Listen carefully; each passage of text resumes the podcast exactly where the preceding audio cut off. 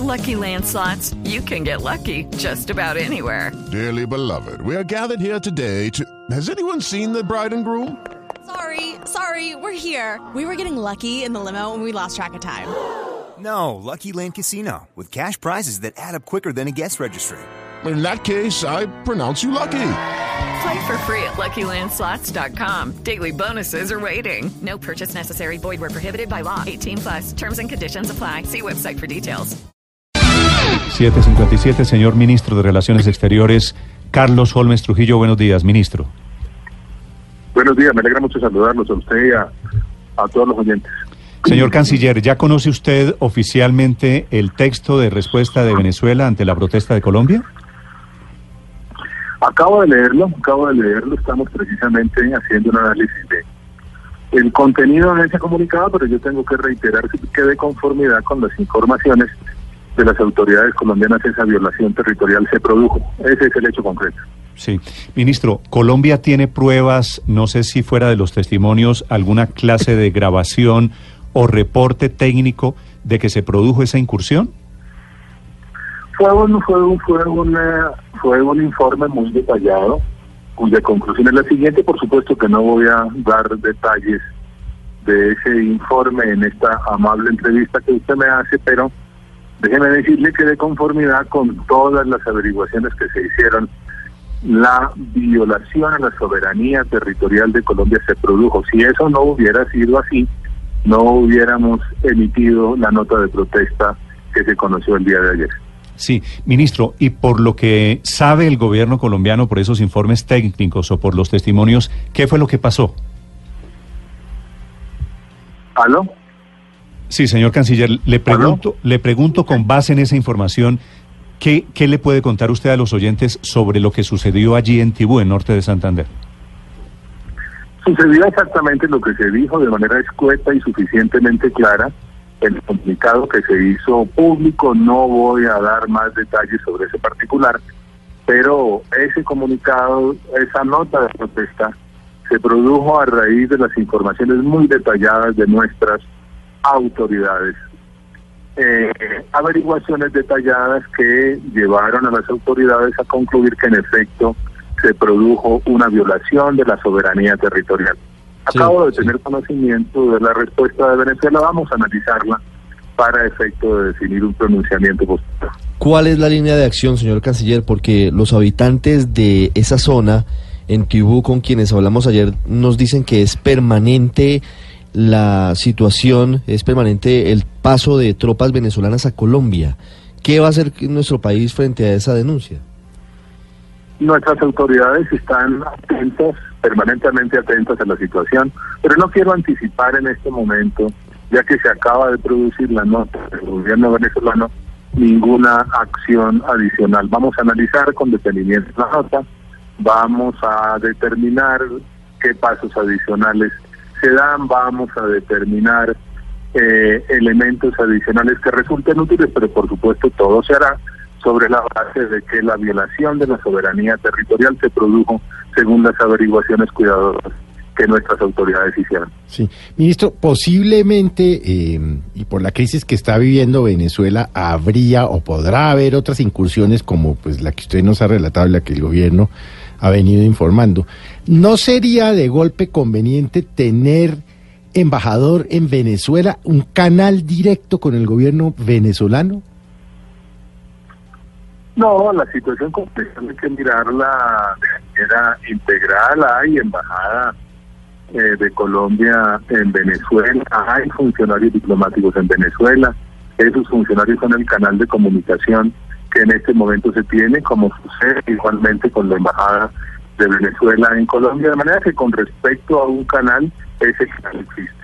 No se nombrará embajador por razones que son suficientemente conocidas y en lo que tiene que ver con Venezuela, permítame aprovechar esta oportunidad para señalarle que la crisis humanitaria que se produce con ocasión de la migración venezolana requiere un tratamiento multilateral en virtud de que produce un efecto regional, razón por la cual hemos considerado oportuna la solicitud que hizo el señor secretario general de la OEA Almagro a una reunión permanente, del, a una reunión urgente del Consejo Permanente de la OEA para tratar exclusivamente el tema de la crisis venezolana.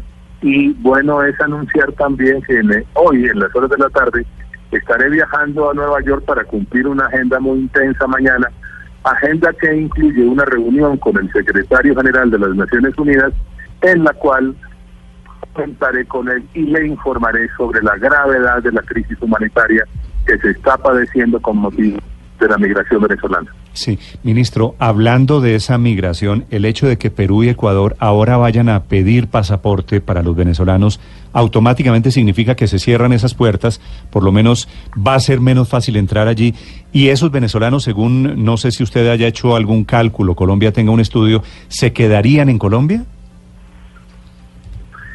Por eso es que estamos pidiendo que se reconozca el efecto regional que tiene la crisis migratoria venezolana y eso es lo que nos lleva a insistir, como venimos haciéndolo desde el inicio del gobierno hace 15 días, en que se debe reconocer el impacto regional de la crisis y por lo tanto se debe proceder a darle un tratamiento multilateral.